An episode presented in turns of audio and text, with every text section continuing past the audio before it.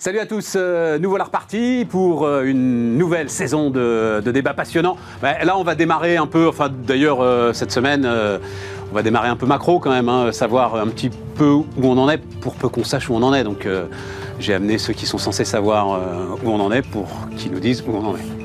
Mais je suis pas sûr qu'ils le sachent, en fait. pour tout vous dire. Voilà, donc allez, c'est parti. Où on en est en France, dans le monde, l'énergie, tout ça, c'est Bismart.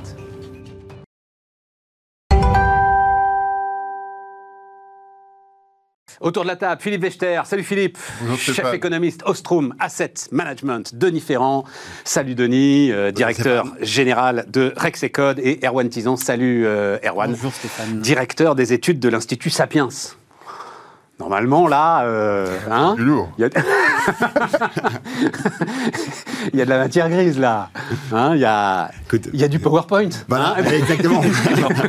Il y a de la maîtrise d'Excel. Voilà, ouais. On va le dire comme ça. Il y a de la maîtrise d'Excel, il y a du PowerPoint. Philippe, il est même rentré dans une dimension maintenant quasi bande dessinée. Donc, euh, allez voir, hein, encore une fois, allez voir bah, le compte Twitter de l'ensemble de ses invités. Mais euh, Philippe, là, il y a vraiment du boulot. C'est toi qui fais tout, tout seul, vraiment. tout. Mais tu fais rien d'autre, alors Ben si. Si, ça, ouais, remarque, tu as fait tes templates maintenant, et donc euh, ça va vite. euh, Ouais, ouais, ça va vite. Non, parce que c'est toute la difficulté, c'est de rendre les choses intelligibles. Mais ouais, De façon très courte et fais très. super bien. Et donc, euh, mais ça va encore changer. euh, je suis en train de préparer des reels. Euh, C'est quoi ça? des petites vidéos explicatives. euh, c'est pas mal aussi. La digitalisation de Philippe Wechter. Ah ouais. Hein, c'est un truc. On n'y échappera pas. Hein Ouais. On n'y échappera pas. on n'y échappera pas. Bon, les amis, euh, tendance de rentrée, je sais pas. Ah oui, alors tiens, j'avais envie de commencer, euh, tiens, avec toi, Denis, par exemple, pourquoi pas, enfin avec vous tous. hein. Le- le- donc c'était la semaine dernière, là, euh, Bruno Le Maire.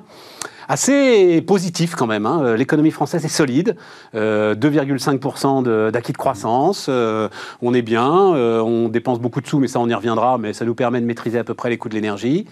Oui. L'économie française est solide. Comment est-ce que tu vois le truc à peu près? Et puis ensuite on va on va décomposer tout ça. Oui, ben, en tout cas, déjà, le, le 2,5 euh, qui, qui l'annonce, c'est effectivement quelque chose sur lequel on peut tabler raisonnablement aujourd'hui. attends, c'est un acquis de euh, croissance, c'est ça, un acquis. celui-là. Ah oui, il faudrait oui, euh, une petite récession. euh, Juste un point. reculer, quoi. Juste un point là-dessus. À la fin 2021, l'acquis était à 2,4%. Ouais. C'est-à-dire qu'on est passé de 2,4 à 2,5 en un semestre. C'est pas beaucoup. Ouais. Oui, mais on sait que c'est Oui. pas beaucoup. euh, Ah non, non, Philippe, mais- le, mais- sujet. ah non, ouais. Non, non, mais personne va dire que. Non, non, non, non, non, mais parce que Les 6-8 points de croissance qu'on espérait en sortie de Covid, on sait tous qu'on C'est est. pas ça, c'est qu'on dit 2,5, on a l'impression que la- l'activité est très brutale, euh, au, au premier a été très brutale au premier semestre. Non, en fait, le- euh, les 95% de la croissance, c'est de l'acquis Mm. à la fin 2021. Oui, mais, mais justement, au moins, on ne l'a pas dilapidé. On ne l'a C'est pas dilapidé, C'est oui, déjà, oui. déjà un phénomène assez positif. La- Avec un sacré, sacré choc quand même. Enfin, le choc de la guerre ukrainienne, oui, oui, oui. dire qu'on l'a digéré, quoi. On est, Voilà. on est bien d'accord. Mais, euh, Pour des raisons euh, structurelles, on l'a digéré. mais par exemple, l'Espagne ou l'Italie ont des acquis de croissance qui ont beaucoup progressé par rapport à la fin 2021. D'accord. Pour des raisons touristiques, par exemple. Et donc, euh, on est, euh, nous, on est, on est en- entre l'Allemagne et les pays du Sud. Oui, mais le tourisme de l'été, là, dont on nous dit qu'il a été. euh, Il a extraordinaire, probablement été très bon. Il n'est pas intégré encore, là, dans Non, les chiffres euh, du PIB. Oui, euh, Ce sera pour le T3, ça. quand, quand l'INSEE a sorti son, la première estimation du PIB du deuxième trimestre, elle dit euh, il y a une, une, croiss- une contribution positive du commerce extérieur parce qu'il y a eu beaucoup de touristes qui sont venus et que les Français sont pas beaucoup partis à Ouais. l'étranger. Donc on a une, un, un focus sur, sur le tourisme au deuxième trimestre. Probablement que le chiffre est bien meilleur encore au troisième trimestre. Euh, parce que euh, il y a le- la libération. Mais on les a tous vus, euh, Philippe. Absolument. Il y a l'euro qui est pas cher, qui est un- une, une source de, de dépenses très importante pour les, pour les étrangers, etc. Donc le troisième trimestre va être bon probablement dans pas mal de pays européens. Denis, reprends Oui, où t'en étais. Oui. Oui, oui, il va, il va être bon. Euh, il va être bon avec euh, le basculement aussi qui se fait de manière vraiment très nette. C'est que en même temps, le même jour quasiment, où on a eu la sortie des chiffres qui étaient très positifs sur le tourisme, on a eu le chiffre sur la consommation en biens Ouais. qui, elle, était très négative. En fait, on est encore dans la correction du post-Covid. C'est-à-dire que post-Covid, on a eu cette accélération absolument incroyable de la consommation en biens, la consommation vraiment physique. À un moment où les services étaient empêchés. Là, on est sur le moment de la libération de la consommation de services, et en revanche, il y a le retrait de la consommation en biens. Et donc, c'est. Il faut... Ce que tu appelles consommation en biens, je voyais ce matin dans les échos, la fort recul sur les ventes de téléviseurs, par exemple, c'est ça. Les biens d'équipement du logement, en juillet, euh, c'est moins 13,4% par rapport à juillet 2021. Donc, euh, tu as un rééquilibrage qui se fait dans la composition de la demande des, des ménages, et c'est aussi d'ailleurs ce qui est sous-jacent à l'amélioration, ou plutôt, pas l'amélioration, mais à la baisse des prix très importante sur les cours, euh, notamment des, métaux, les cours de tout ce qui rentre dans la production industrielle, ça a fortement chuté parce que ce mouvement que l'on observe en France, on l'observe également en Europe, on l'observe également un peu plus timidement aux États-Unis. C'est quand même, enfin, c'est intéressant, bien d'équipement de la maison, parce que ça avait été en sortie de Covid un espèce de truc de dingue, euh, donc il est un peu normal. Enfin, quand on a refait l'armoire deux fois, on va pas la refaire une troisième fois. C'est un peu normal, non Oui, euh, voilà. ça. oui, tout à fait. C'est vraiment le phénomène qui s'est passé. Euh, J'ajouterais peut-être juste un point qui n'est pas qui n'est pas encore pris en compte et qui va apparaître par une correction de l'Insee, c'est ce qui se passe sur le secteur agricole. L'Insee, en fait, ne connaît pas dans la, au premier semestre quelles seront les récoltes. En revanche, ils vont corriger les chiffres du premier semestre une fois que la récolte de l'année 2022 sera connue, c'est-à-dire au troisième trimestre. Et donc c'est euh, à, à la fin de l'année que l'on va avoir la prise en compte dans les chiffres de croissance de la, du rendement agricole. Et cette année, quand même, euh, on mm. est d'accord pour dire qu'elle ne sera pas extraordinaire du côté agricole. Mais pas catastrophique non plus. Enfin, moi, je vois les, trucs qui remontent là, notamment. Euh, ça va être moins 15%. Les, comptes Twitter d'un certain nombre d'agriculteurs là qui euh, sont très très utiles, vraiment très intéressants. Les gars sont agréablement surpris en fait. Ça a été moins 15% en 2003, la production agricole. quand on a quelque chose dans, ce, dans cet ordre-là, je pense que ce ne serait pas surprenant parce que peut-être y a-t-il une correction par rapport à des craintes qui étaient mm. très très fortes qui avaient été exprimées au cœur de l'été. Tu as raison.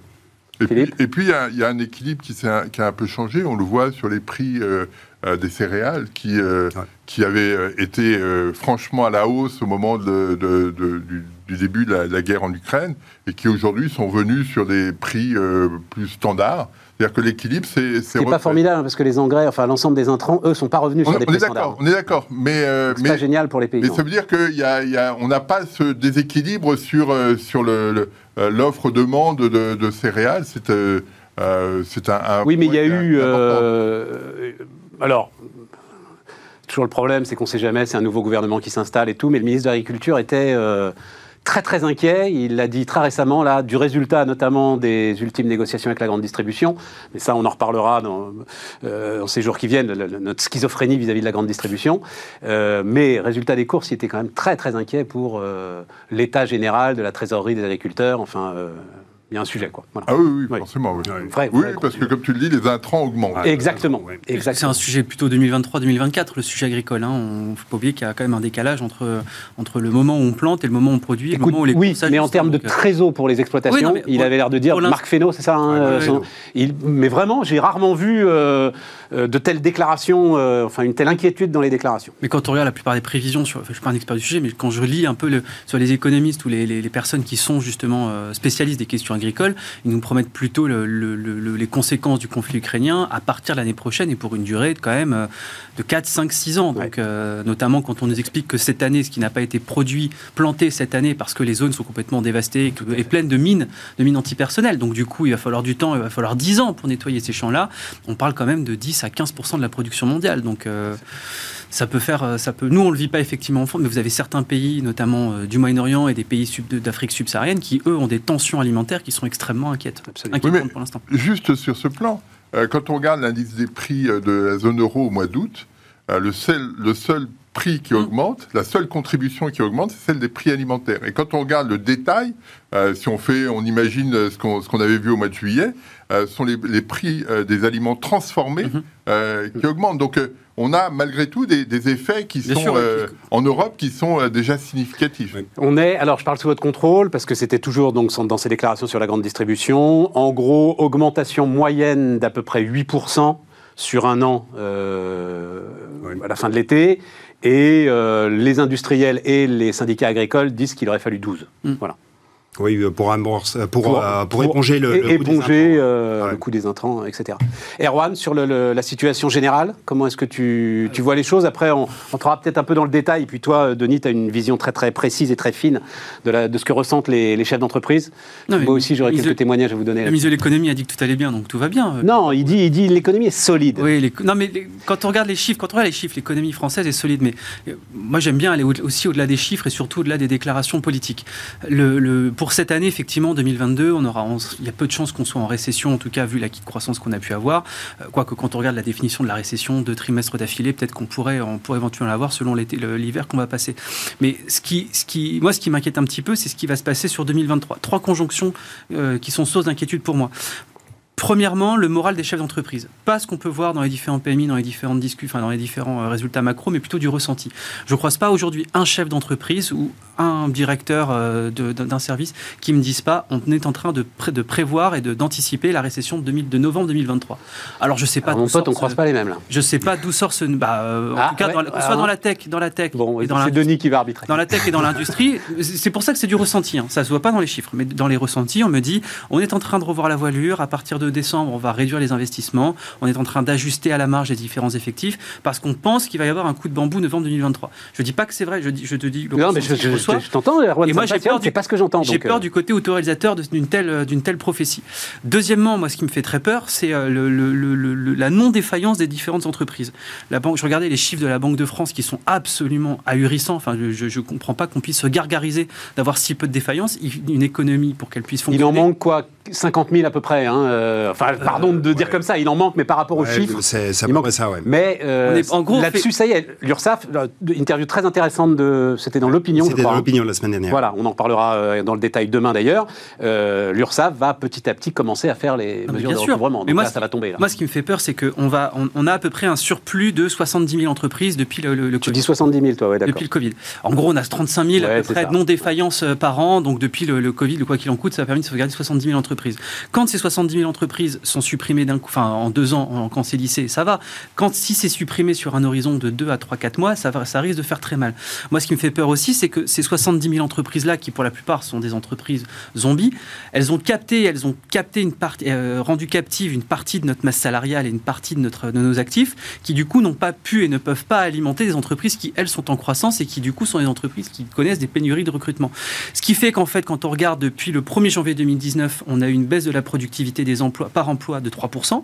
Euh, donc du coup, en fait, on a notre croissance potentielle qui quelque part s'effondre aussi. Donc on n'est pas en train de capitaliser sur ce- ce- cet appel d'air qu'il y a eu post-Covid et sur cette croissance qu'il y a eu post-Covid parce que le fait d'avoir figé ces entreprises zombies-là a rendu captive une partie de notre base d'activité. Et troisièmement, ce qui me fait très peur, c'est sur la formation. Le, la DARES a publié une étude il n'y a pas très longtemps justement sur les taux de recours à la formation professionnelle. On est en chute libre totale chez les salariés. On est en chute libre totale, ce qui fait qu'en fait, du coup, on n'a pas eu de renouvellement des compétences et on n'a pas eu ce choc de productivité sur lequel on pourrait en tout cas capitaliser par rapport au capital, euh, euh, enfin, au capital formation et au capital humain, qui du coup, à mon avis, va nous manquer dans les prochaines années et dans les prochains mois. Donc, je Malgré euh, l'appli de Muriel Pénicaud euh, et tout ça. mais en fait, tout, ça, euh, la, réforme était excellente. hein. Nous, on l'avait soulevé à l'époque. Le problème, c'est que elle, était excellente sur les jeunes, les apprentis et les chômeurs, les demandeurs d'emploi. On n'a jamais autant formé de demandeurs d'emploi qu'aujourd'hui. Le problème, c'est qu'en fait, c'est un peu, on va rentrer dans la technique. Quand- si tu veux, ça a créé un effet de seuil pour que, qui fait qu'il a été désincitatif pour toutes les entreprises de moins de 50 salariés parce qu'en fait, elles sont obligées de cotiser deux fois quand elles veulent faire un plan de formation. Une fois par la cotisation liée sur les salaires et une deuxième fois si elle veut créer son propre plan de formation elle-même. Ce qui fait qu'aujourd'hui, tu as vraiment, depuis la réforme de 2018, ce- ce- ce- cette trappe qui a été créée, tu as vraiment euh, un marché de la formation qui se scinde en deux. Les entreprises de plus de 250 salariés qui, elles, ont doublé leur crédit formation, qui du coup font appel au CPF et font appel à des plans de formation en interne parce que c'est plus calibré, parce qu'elles ont l'ingénierie, etc. Et les entreprises de moins de 50 salariés qui ont arrêté tous les plans ah, de c'est formation. intéressant, ça.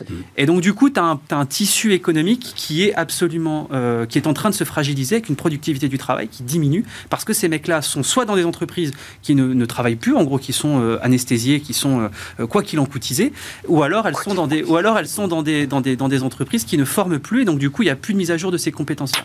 Bon. On a perdu trois ans. Le- le- la- L'OCDE nous dit qu'une compétence technique, sa durée de vie, c'est 3 ou 4 Donc, ça, ça m'inquiète beaucoup pour 2023. Merci, euh, Erwan. si vous allez bien, vous, vous trouvez- appelez Erwan, Mais il y, a des solu- il y a- il y a plein de solutions. Il y a plein de solutions. histoire de vous ramener sur Terre. Voilà, une petite dose de. Euh, en parlant de. Parce que j'étais. Je suis surpris euh, de ce que tu entends du côté des chefs d'entreprise. Moi, j'entends pas ça. Euh, notamment sur l'utilisation du cash. C'est quand même très très Mm. intéressant. Euh, L'inflation a des vertus, et notamment celle de pousser à l'utilisation des trésoreries. Euh, et, euh, et donc, il se trouve qu'en ce moment, je suis en train de préparer un, événement très important avec très très nombreux directeurs financiers. Et ils sont quand même tous sur l'idée, euh, il n'est pas question de recommencer le Covid, c'est pas cash is king. Le cash nous brûle un peu les doigts. On a compris que l'inflation était sans doute là pour un petit moment.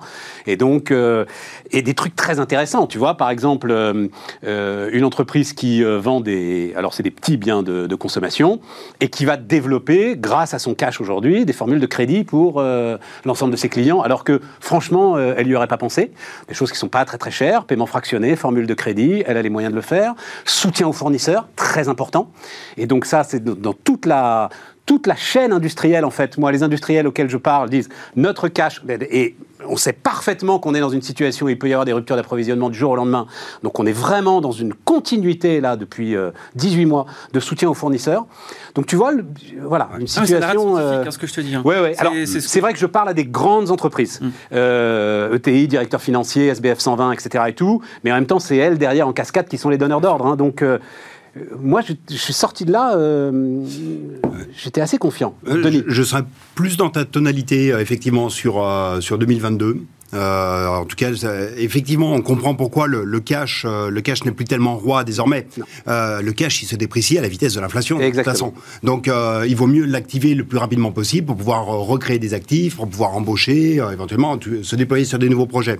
Donc, on comprend bien que l'intérêt de, de d'activer. Mais ce faisant, on va aussi arriver beaucoup plus rapidement à l'érosion des, des trésoreries et au rinçage de, de celles-ci. Non, parce Et que l'activité est bonne. mais oui, alors c'est là qu'il faut revenir sur le- la- l'évolution de l'activité. Ce que, euh, ce que j'ai entendu jusqu'à présent, déjà un indicateur, ça c'est un indicateur qui ne vaut pas grand-chose. En général, ma première semaine de retour de congé, le téléphone sonne quasiment pas. Là, c'était euh, pas, euh, c'était pas un flux continu, mais il y avait quand même souvent des appels de la part d'entreprises, alors qu'habituellement il y en a pas. Donc il y a, y a Tu veux dire qu'il appelle avec ses codes Ouais. y Mais oui, mon pote, on est dans le brouillard. Ah, mais ça, c'est, ah, ça, c'est formidable comme indicateur ce que tu nous donnes. mais, mais justement, ce qui était très amusant, c'était, euh, bah, au total, pour moi, ça va bien. Mais j'ai autour de moi Mm. comme un halo qui, qui me met une, in- une inquiétude très forte. Tout simplement parce que ce qui fait le halo, ce qui fait le gros nuage, c'est un élément sur lequel les entreprises n'ont pas la main. C'est véritablement cette question d'approvisionnement. Alors c'est intéressant de voir combien les questions d'approvisionnement se sont totalement dénouées du côté euh, des métaux, euh, du côté de, de toutes les questions. Enfin, il y a qu'à regarder l'effondrement de- des, des cours de- du fret maritime actuellement, des cours de nombreux métaux. Euh, les entreprises disent, bah non, maintenant mon stock, mon niveau de stock, il est bon. Enfin, Ouais. globalement, ça s'est dénoué d'un côté, mais Bah, en revanche, ArcelorMittal a annoncé ce week-end une des réductions de production parce que Voilà. la demande est. c'est qu'en en fait, tu, tu es en train de te prendre la deuxième lame des conditions d'approvisionnement, qui cette fois-ci procède avant tout de l'énergie, que ce soit mes approvisionnements énergétiques en direct ou que ce soit ceux de mes fournisseurs qui ensuite ne seront pas en capacité de, li- de délivrer le bien que j'attends. Et donc, il y a, il y a vraiment l'inquiétude, elle est, euh, en gros, la moitié des questions que l'on a eues, c'était sur l'énergie. C'est, Mais on euh, va en parler, euh, l'énergie euh, spécifiquement. C'était vraiment, euh, ça sur Ouais, ces conditions d'approvisionnement en énergie, en énergie et des effets de cascade que cela entraîne. Donc c'est, euh, il y a quand même une inquiétude assez sourde et au total sur 2023, face à ce contexte, on a plutôt le sentiment qu'il va y avoir de la prudence. Euh, et déjà en, 2000 en juin dernier, on disait euh, on va faire 0,3 de croissance en 2023. Ouais. On était totalement en dehors du consensus. Je pense qu'on va, là, on est en train de réviser nos prévisions. Je pense qu'on va rester à peu près dans ces eaux-là, parce que après 2022, qui est une année où c'est la consommation qui souffre, modulo ce qui s'est passé sur les services, c'est la consommation qui a souffert par l'effet d'inflation directe. Sur 2023, ça va être beaucoup plus l'effet de prudence de la part des entreprises qui va jouer euh, pour ralentir les dépenses d'investissement, ralentir l'emploi, pas forcément le faire se reculer, mais en tout cas les ralentir très significativement. Donc tu dis quoi? Ton idée, c'est 2023, c'est 0,3 0,3% de croissance sur l'année euh, C'est dans ces eaux-là, oui. C'est dans ces eaux-là. Dans ces eaux-là. Ouais. Oui, euh, Il y, a une, il y a une question toute simple. Euh, on- notre problématique en Europe, c'est la crise énergétique. Ça va nous coûter 2 à 3 points de PIB supplémentaires. Il faut les payer. Et qui les paye? C'est, euh, en- Dans la crise euh, énergétique des années 70, c'est les entreprises qui avaient payé, avec des taux de marge qui s'étaient effondrés. Ouais. Les ménages avaient été sauvegardés par le- l'indexation des salaires. On n'est plus dans cette logique-là. Pour l'instant, la logique, c'est de dire euh, on essaye de préserver euh, les entreprises, les ménages et l'État payent. Combien de temps? Euh, combien de temps on va pouvoir euh, rester sur cette logique-là, sachant que euh, les producteurs de- d'énergie auxquels on, souscrit, eh ben, c'est l'Arabie Saoudite, c'est la Russie ou d'autres, et sur lesquels on n'a pas un retour de demande très élevé. Et donc, on- on- en, net, il faut qu'on se, débarrasse, si je puis dire, de, d'environ 2 points de PIB. Qui paye? Voilà, ça, la- pour moi, la question. Pour l'instant, c'est l'État. hein. Pour l'instant, c'est l'État. Alors, j'ai pas les chiffres là, tu les connais par cœur. Je crois que c'est 50 milliards à peu près, hein, euh, le- l'estimation qui est faite Oui, oui. du bouclier. Le budget de l'éducation nationale. Le budget de l'éducation nationale ouais, est parti, et puis alors, fit, Enfumé. voilà, et sans que personne hein. ne se rende compte. hein. À Et, sans que l'échelle, per- euh, et en plus, on engueule le gouvernement. Enfin, Un sondage, dans les, un sondage publié dans les échos, et c'est- je crois que c'est 12% seulement des Français se sont rendus compte de.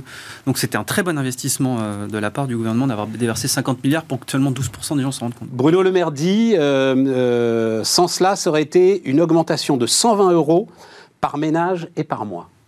Oui, mais C'est considérable. hein. Ouais, il suffit de regarder 120 l'Angleterre. euros par ménage. Regardez l'Angleterre. Ouais. Ou la Belgique. Voilà. Ou la Belgique. Ouais, Ouais. ouais, là où la vérité des prix a joué. ouais. Ah oui, c'est c'est un truc terrible. Mais c'est- c'est c'est très ambigu comme situation, parce qu'on voit bien sur le plan conjoncturel que c'est. euh, on en profite hein, avec les- la baisse de 30 centimes du, du plein d'essence.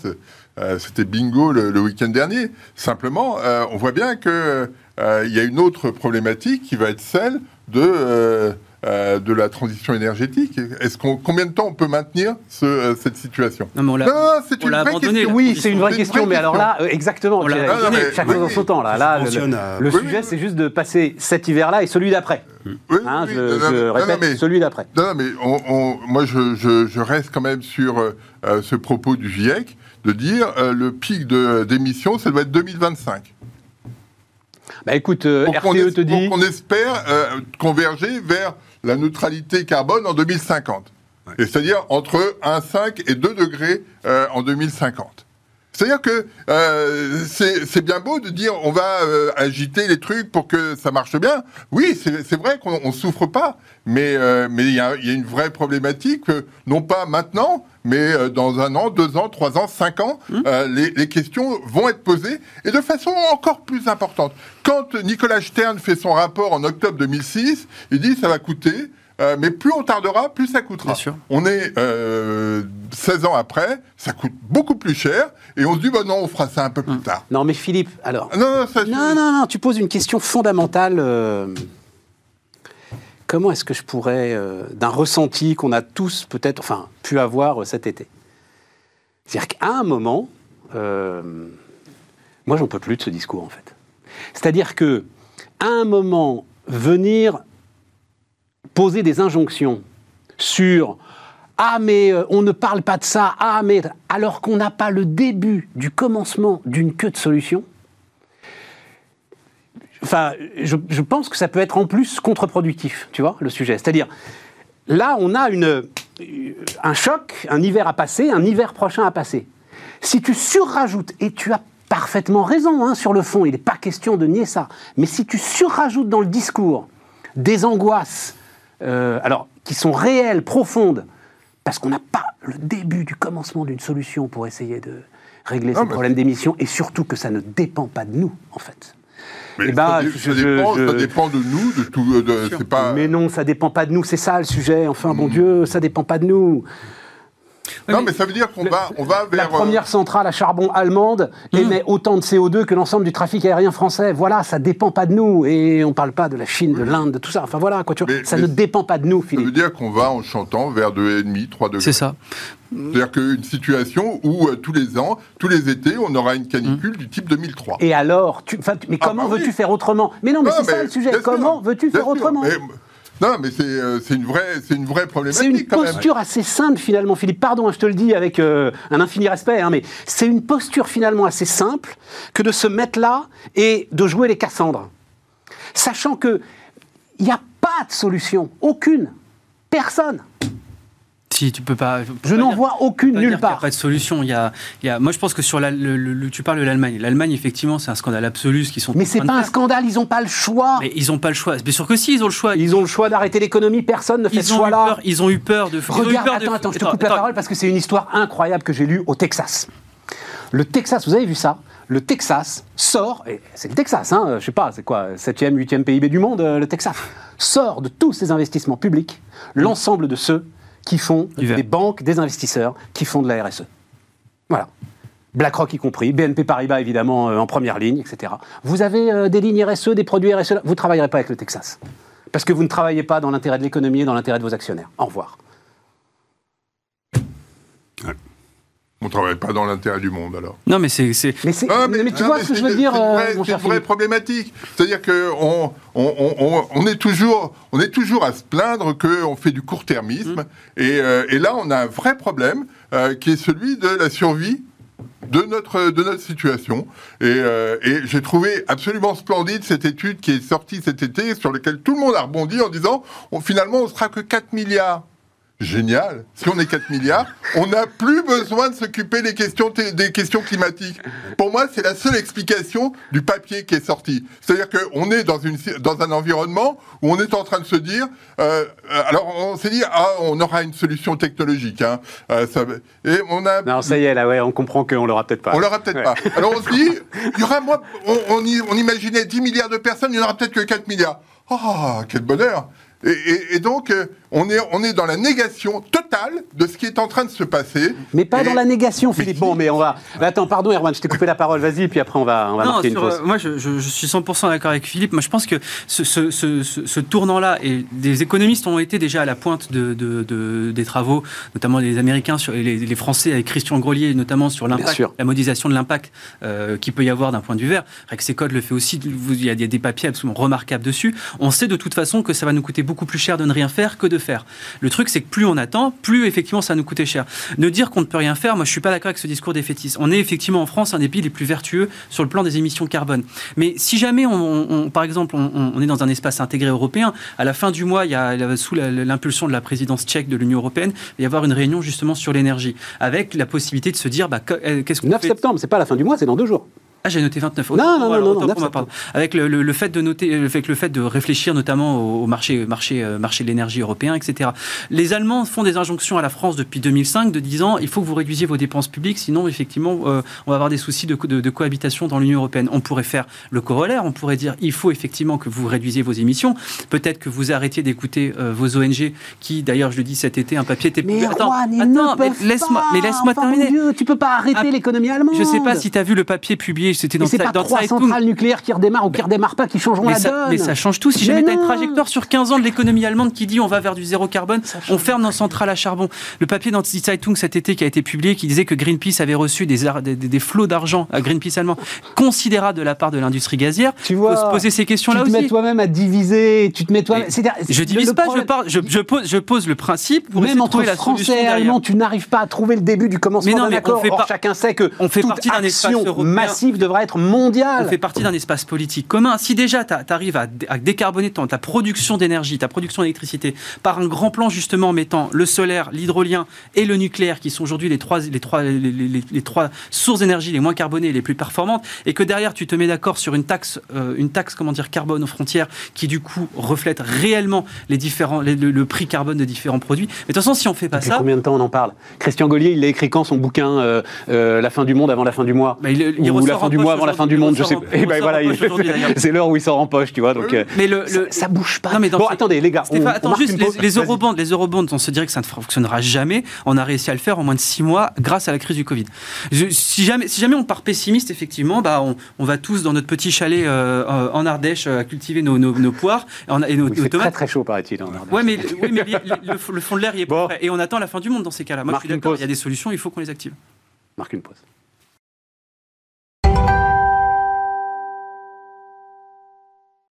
On repart, les amis. euh, on repart. Et, euh, Denis, cette étude des 4 milliards, c'est vrai que j'ai vu passer ça. Je ne je m'y suis pas. Ces 4 milliards, à quelle échéance On sera plus que 4 milliards? 2100. 2100. 2100. Et c'est contesté, enfin, c'est une étude euh, face à euh, 250 qui disent le contraire ou. euh, Ouais, bah, Parce que la démographie, a priori, c'est des trucs assez prévisibles, Non, C'est jamais stables. prévisible. On a, on, a, on a le sentiment que c'est Mm. prévisible. Ouais. Euh, ça l'est ça l'est rarement. Et, euh, et si on veut faire un, contrepoids, si je puis dire, à cette étude, euh, l'ONU, qui fait les projections sur euh, la, la population, avait fait un calcul très simple au début des années 2000 sur, en, en prenant comme référence les taux de mortalité et de natalité en moyenne de 95 à 2000 par période très courte malgré tout, euh, qui bénéficiait d'une euh, baisse de la mortalité en Afrique notamment. euh, comme là, le type a pris euh, 2020 comme Mm. référence. Il a pris une année. hein, euh. et donc, l'ONU faisait ça et projetait ça à 2300. À 2300, on était plusieurs millions de milliards euh, sur Terre.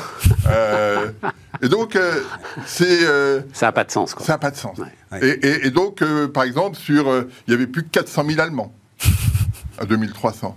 Euh, et sur, euh, Il y avait plus, il y avait un japonais Mais très riche.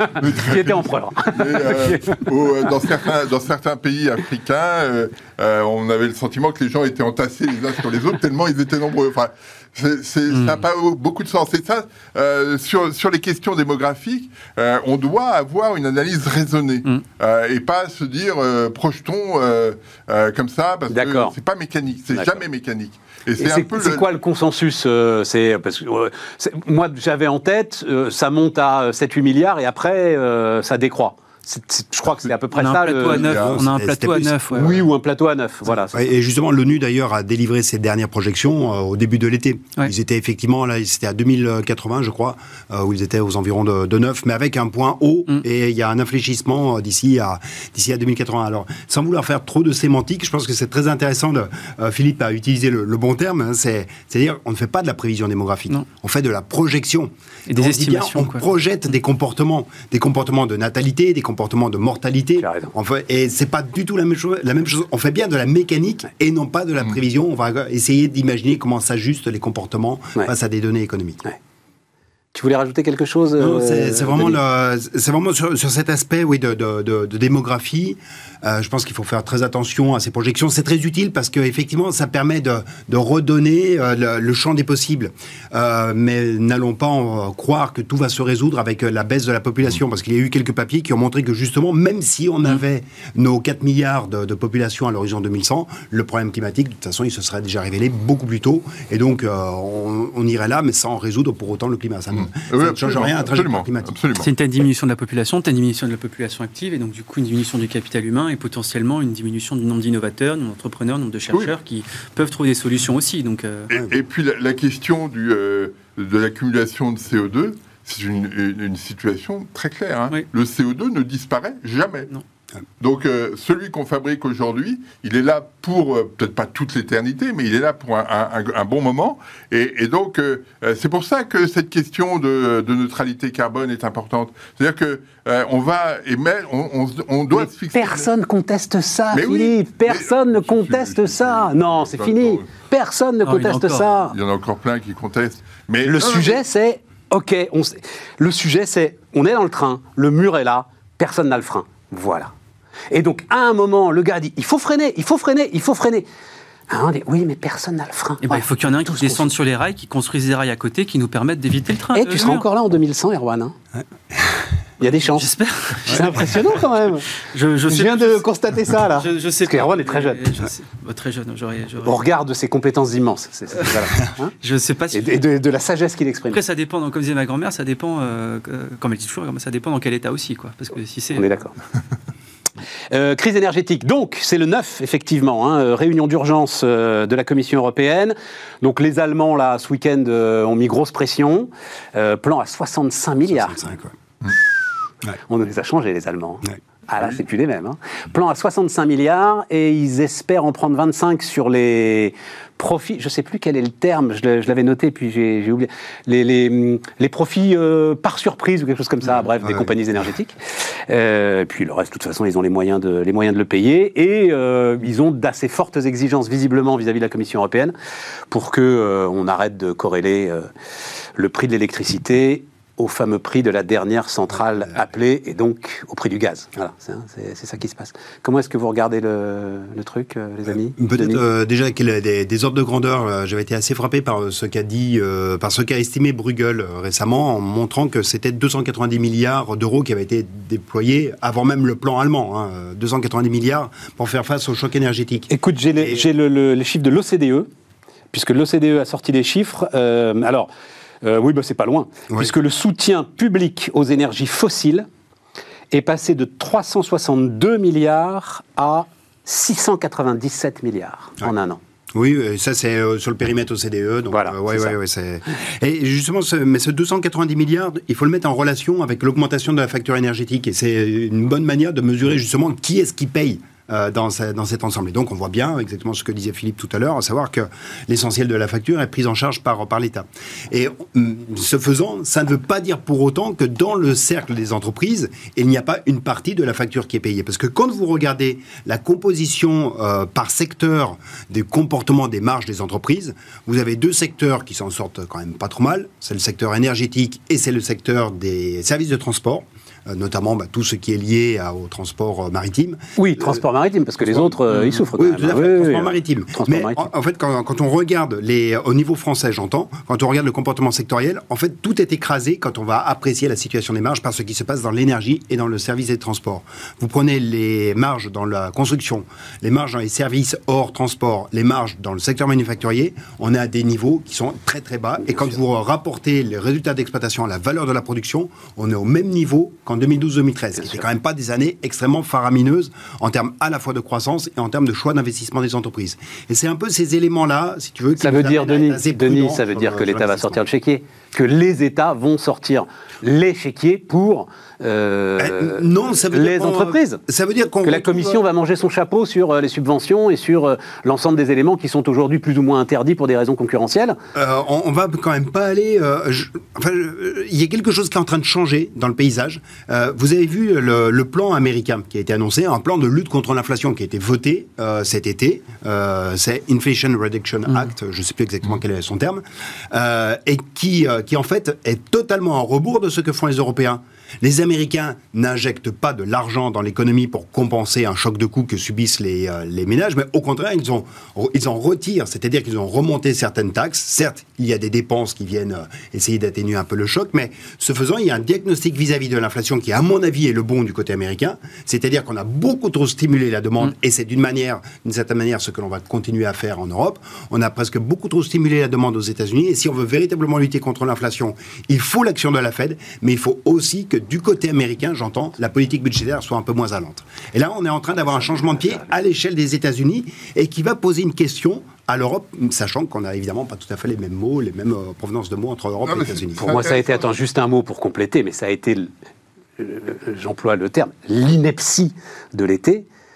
C'est cette demande des républicains, euh, et donc le- le- le- l'ensemble des paquets pouvoir d'achat votés euh, ne pouvaient être votés. Le demande des républicains d'un litre d'essence à 1,50€. C'est-à-dire que là, on est dans. Tu vois, Philippe, là, là, délire absolu, quoi. Et on y est, donc voilà. Ouais. Donc on a amené le litre d'essence à 1,50€. Ouais, ouais, ouais. Ça ne me, rassure pas pour autant. Non, mais non, mais moi non plus. Mais c'est- plus. c'est intéressant ce que disait Denis sur euh, les, les approches différenciées. Parce que, euh, en fait, moi, ça me fait penser à ce qui, ce qui s'est passé sur le marché du travail pendant la pandémie. Euh, les Américains ont sauvegardé les employés, les Européens ont sauvegardé l'emploi.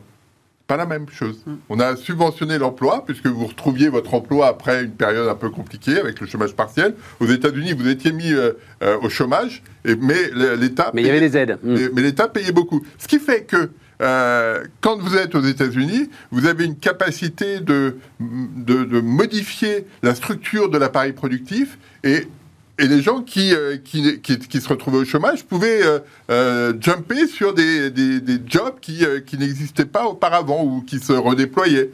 En France, vous avez retrouvé votre job. Mais l'économie. C'est ce qu'expliquait Erwan euh, tout à l'heure. là. C'est euh, effectivement le, le- Parmi les éléments qui expliquent que... les 70 pays 000 doivent entreprises zombies avec euh, des salariés zombies Il n'y a pas que les euh, entreprises soutenus. zombies, il n'y a pas que les entreprises Non, non, non, mais on a bien compris. On, on sait bien que dans une, dans une- quand il y a des chocs macroéconomiques importants, l'économie, la structure de l'économie change. Mm. Et, euh, et on a créé les conditions pour que l'économie ne change pas.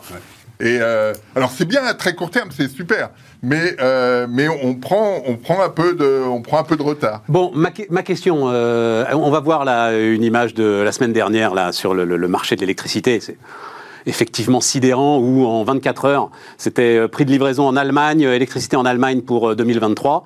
On a eu une division des prix par deux, c'est-à-dire c'est passé de 900 euros ou 980 euros le mégawattheure à 550 euros le mégawattheure en une journée. C'est- c'est- l'échec de ce marché, non? C'est Euh, pas un marché, voilà, oui, c'est euh, fini. euh, voilà, regardez, c'est un grave Bloomberg avec le, le, le tweet qui va bien autour.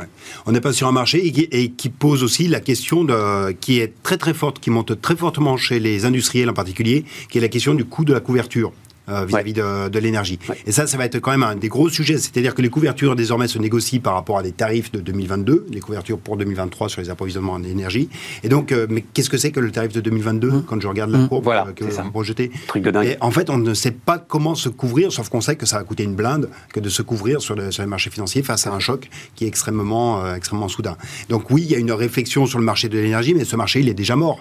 À partir du moment où on a exempté les Espagnols, les Portugais de, de l'application du marché de l'énergie, parce qu'on sentait bien qu'il y avait quelque chose qui ne fonctionnait pas. Il y a un fonctionnement selon une plaque continentale, avec des hypothèses d'approvisionnement qui sont à peu près similaires, sauf que là où l'Allemagne s'approvisionne euh, en, Russie, euh, l'Espagne s'approvisionnait euh, à partir des terminaux méthaniers, s'approvisionnait à partir de l'Algérie, il n'y avait pas du tout de problème d'approvisionnement, sauf qu'ils se retrouvaient impactés par une augmentation du prix de l'électricité déterminée par l'évolution du prix du gaz.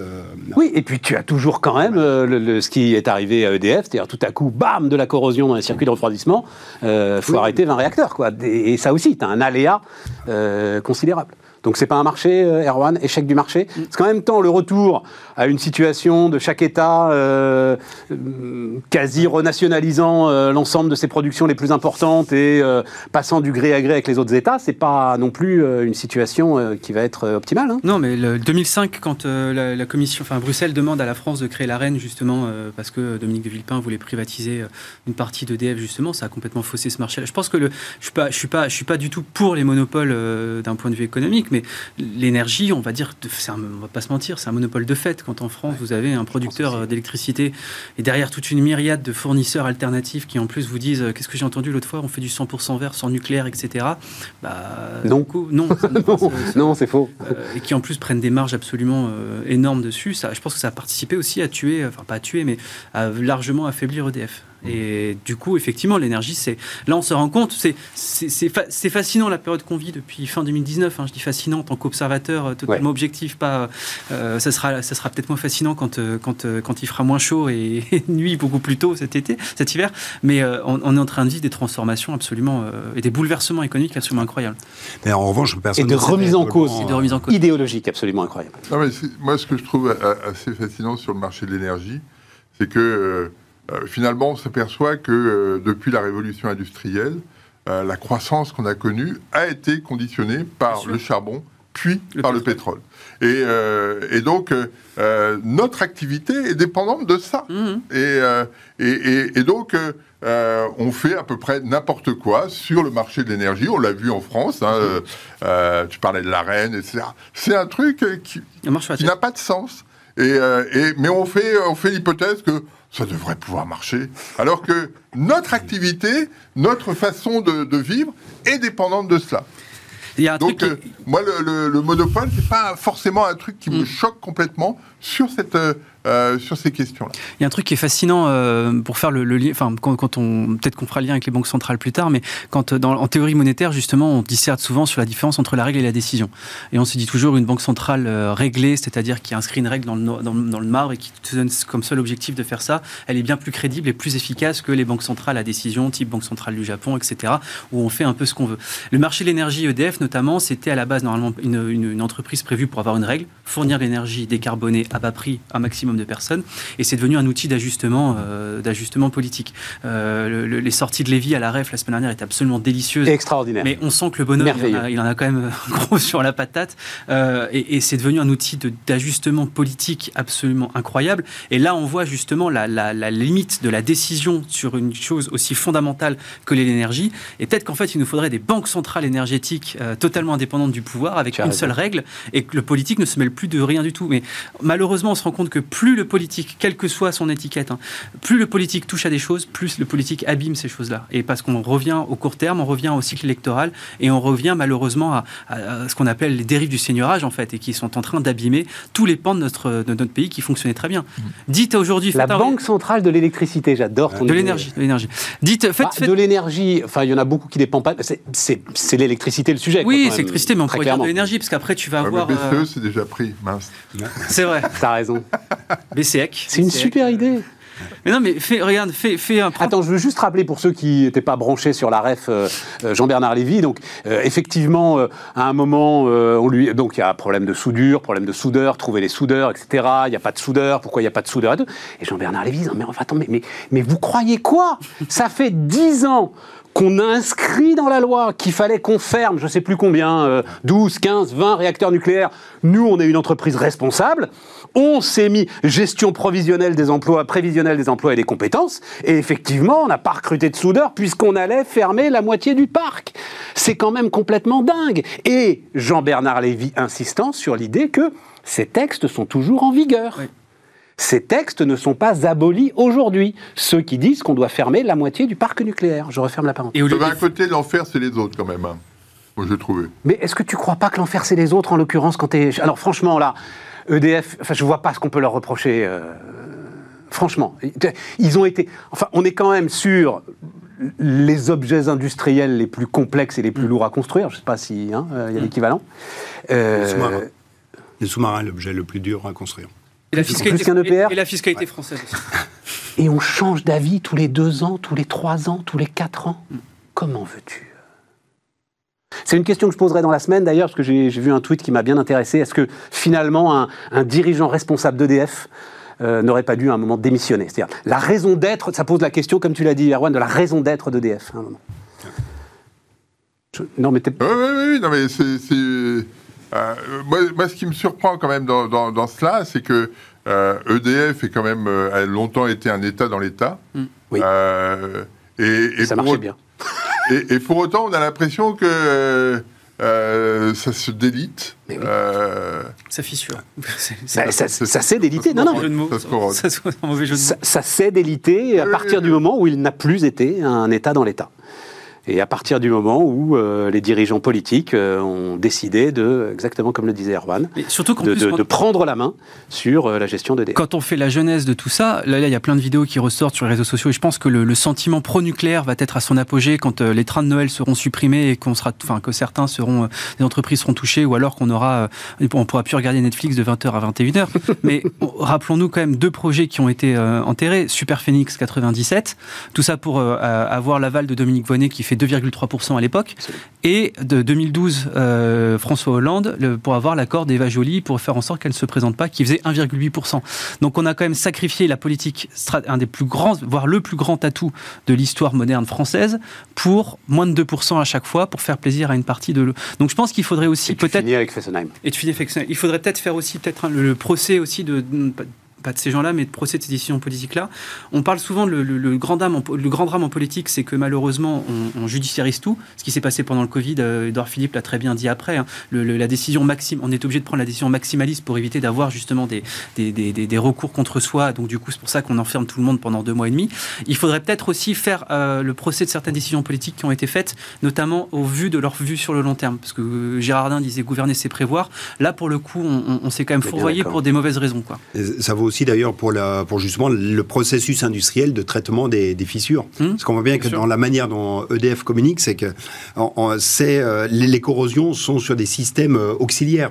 Euh, qui seraient déclenchés s'il y avait véritablement un accident euh, soudain, mais là, qui n'ont jamais été déclenchés depuis que les centrales fonctionnent, mais qui sont là en Bien sûr. précaution. Mais ce que dit bien EDF, c'est qu'ils ont mis tellement de temps à établir une euh, crédibilité sur le message de politique, s'ils devaient revenir en arrière, alors à ce moment-là, ils ça n'a auraient- jamais été envisagé. Alors là, je Ah peux, oui, t'assurer, Denis, pour en avoir discuté euh, Ouais. directement avec Oui. Jean-Bernard Lévy, à aucun, à aucun moment, Tout à fait. il n'a été envisagé de faire la moindre concession sur le système de, de sécurité de refroidissement. hein, ça- Exactement. Ah non.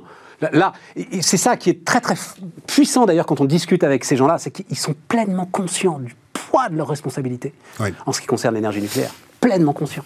Mais en même temps pleinement confiants dans le fait que l'ensemble des, des sécurités mises en place, l'indépendance de l'autorité de sûreté nucléaire, l'intransigeance absolue de l'autorité de sûreté nucléaire, Ouais. donne aujourd'hui euh, une sûreté. euh, On n'en dérange pas. irréprochable. Euh, oui, bah non, mais le temps tourne très très vite. Euh, oui, je voulais quand même un petit mot sur les banques centrales, la faiblesse de l'euro, tout ça, machin et tout. Euh, Philippe, comment est-ce que tu vois les choses? On attend. Donc, qu'est-ce qui, c'est quoi? C'est euh, jeudi, Jeudi, euh, 75 hausse de taux, points de 75 base. points de base? Entre 50 et 75. Ça n'a aucune importance. Tu, tu- tu- tu- tu- Non, non, non, mais, non, mais la, la fout. question, la- pour moi, C'est quoi? C'est la hausse la plus importante depuis combien de temps, Philippe? 15 Oh, ans? peut-être depuis toujours. Depuis toujours, Bon, oui. il n'y a voilà. jamais eu, euh, il y a eu que des Non, non, 50 non, centimes. alors il y a, non, non, mais la, la question, on peut, je suis pas sûr qu'on puisse relier le niveau des taux à, à la, à la parité de l'euro aujourd'hui. Quand on regarde euh, les, les- les choses, c'est pas c'est pas très clair. Moi, ce qui me paraît beaucoup plus clair sur cette question de l'euro, c'est que euh, on a une, une balance énergétique qui s'est franchement dégradée. Je parlais tout à l'heure de plus de 2 points de PIB de dégradation et qui, euh, alors que dans le même temps, aux États-Unis, la balance énergétique est euh, à l'équilibre, voire à l'énergie Net, export. Et, et donc, euh, la, vraie question à laquelle on est confronté, c'est qu'est-ce qu'on fait dans ce cadre-là? Quelle- quelle, Justement, la réunion du, du 9 euh, euh, sur le marché de l'énergie va être importante? Qu'est-ce qu'on fait face à cette, cri- à cette crise de l'énergie? Pour l'instant, on, on- on subventionne, c'est très bien, euh, mais, euh, mais euh, une fois qu'on a, une fois qu'on a fait ça, sachant que de toute façon, même si on recourait à toutes les disponibilités de gaz dans le monde, on n'arriverait pas à se passer du gaz russe pour maintenir notre bien-être. Comment on fait? Qu'est-ce qu'on fait? Euh, Et, là-dessus, moi, j'ai pas, j'ai pas vu de choses transcendantes. Et faire euh, 19 dans les bureaux. Ben, Mais c'est important, mais c'est- mais c'est bien. Oui, oui, C'est important.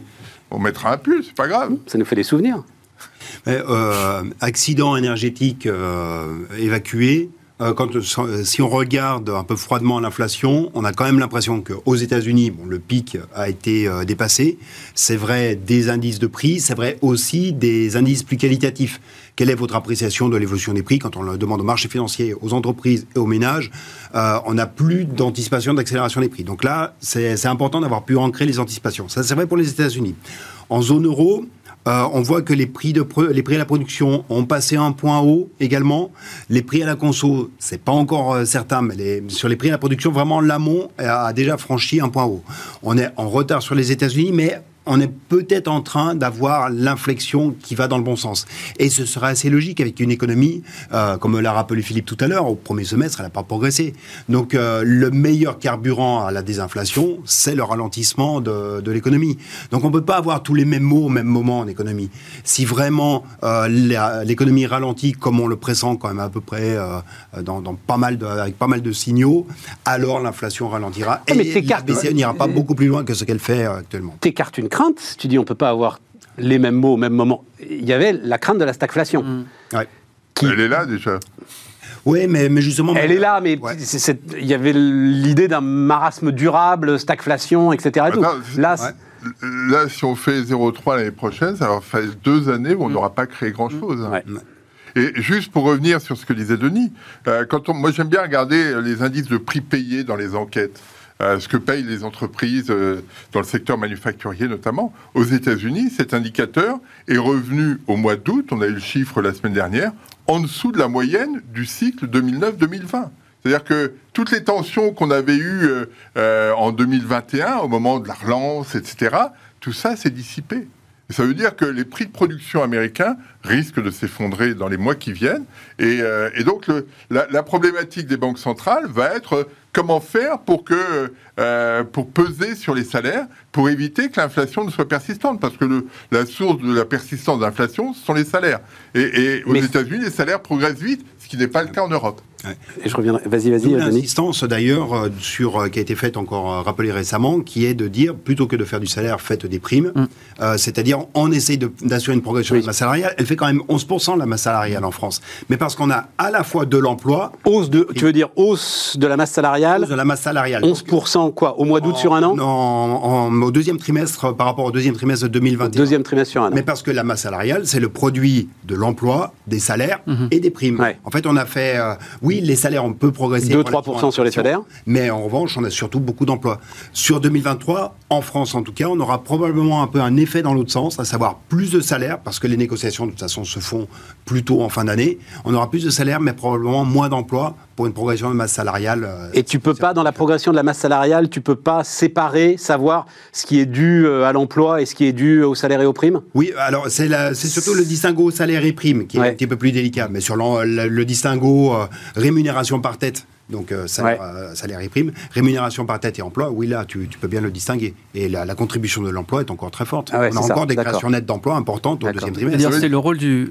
Pardon. Un mot Philippe et puis... euh, Juste un mot là-dessus, c'est ce qui est intéressant dans ce- cette histoire de négociation salariale en Europe, c'est que euh, les gouvernements, que ce soit en France ou en Allemagne, ont sorti de la négociation salariale les questions énergétiques en disant on fait un bouclier énergétique. Donc, dans vos négociations, Mm. euh, ne discutez pas de ça, c'est nous qui prenons en charge. Et donc, euh, discutez de votre productivité, des problématiques liées à l'entreprise, mais pas des questions énergétiques. Et donc, euh, si- quand vous négocierez, vous, ne, vous ne prendrez pas en compte les problèmes de, de- de prix de l'énergie. Et de ce fait-là, il y a des effets d'indexation qui seront bien moindres que ce qu'on a pu imaginer par le passé. Oui, c'est exactement ce que je voulais dire. Le, le gouvernement, par ses mesures, mais ça, ils l'ont pas annoncé clairement. Ils auraient peut-être dû en faire euh, euh, la pédagogie, avoir un discours de vérité là-dessus. Le but de ces mesures-là, c'était effectivement de, de, de décaler les, dé- les négociations dans- au, au sein de l'entreprise et donc du coup d'éviter d'enclencher une boucle euh, inflation prix Ouais, salaire. tout C'est- à fait. C'est c'est la vertu de ces mesures-là, même si on peut critiquer après le, le dispositif. euh, mais malheureusement, ça n'a pas été dit de manière clairement. Ah non, mais ils disent même un petit peu le contraire. Euh, Elisabeth Borne, Oui, le dernier oui. discours, c'est euh, si vous voulez échapper au super profit, euh, alors euh, augmentez les salaires. Non, non, ils, disent même euh, un petit peu le contraire. Oui, et non, dernier mot, parité euro-dollar, puisque tu disais, Philippe, je suis pas sûr que ce soit lié au taux d'intérêt. Oui. Euh, donc c'est Bah, juste un différentiel de croissance que tu viens d'expliquer là, Oui, qui va se creuser, et différentiel de... Balance courante. Mais on enfin, avait, on avait- heureusement, attends, attends, heureusement qu'on a quand même cette baisse de l'euro, parce que le différentiel de compétitivité, avec ce que tu décris sur euh, ce qui se passe en ce moment aux États-Unis, il va être, euh, mais il va se creuser de manière très très Oui, importante alors, ce- qui est au embêtant- détriment de l'industrie européenne. Ce qui, est, ce qui est embêtant, c'est que quand on regarde les commandes à l'exportation, les flux de commandes, ça ralentit quand même très vite. Donc on ne va pas forcément profiter du- de l'euro euh, bon marché D'accord. euh, pour euh, si on avait eu un, un commerce mondial en, en pleine expansion. Ouais. Mais là, le commerce mondial, au regard des commandes, a tendance à se à, ralentir. Et c'est ce que tu disais tout à l'heure sur les, le- le- les, indicateurs de prix du fret, etc. Euh, on n'a pas cette, euh, ce, ce rebalancement euh, sympathique. Donc, c'est et puis sur les taux d'intérêt, la BCE fera 75 points, points de base, mais le 21, la Fed fera pareil. hein. Donc, euh, un, match nul, balle au centre. Quoi. Et d'ailleurs, c'est intéressant sur les, sur les taux. Quand on, quand on regarde le comportement des taux, là où il y a eu un avantage au dollar et qui a contribué à l'appréciation du dollar que l'on a eu au cours des derniers mois, pas récemment, hein, mais au cours des derniers mois, c'est ce qui s'est passé sur les taux courts. En revanche, sur les taux longs, il n'y a pas eu d'accentuation de l'écart entre les États-Unis et, et Allemagne en particulier. Un mot, Erwan, 45 secondes euh, en conclusion. Non, sur le, le- le dossier des banques centrales, c'est un, travail titanesque. Il faudra aussi reparler de le- la- comment est-ce qu'on ancre les différentes anticipations d'inflation à l'avenir, comment est-ce qu'on les peut les mesurer, etc. Aussi, il y, a, il, y a, il y a un vrai travail à faire, notamment sur les outils, sur les objectifs à suivre et sur le. Mais tant qu'on touche pas ni à la gouvernance ni à la règle des banques centrales, je pense qu'on peut se permettre effectivement de changer un peu peut-être leur fonctionnement. La Banque centrale de l'énergie ou la Banque centrale Ce qui me permet de citer cette merve- mer- merveilleuse phrase. Moi, c'est Jean-Marc Daniel qui me l'a dite la première fois, mais doit- il y a euh, inflation de théorie, mais assez peu de théorie sur l'inflation. Euh, merci, merci messieurs. Et puis donc, euh, à demain.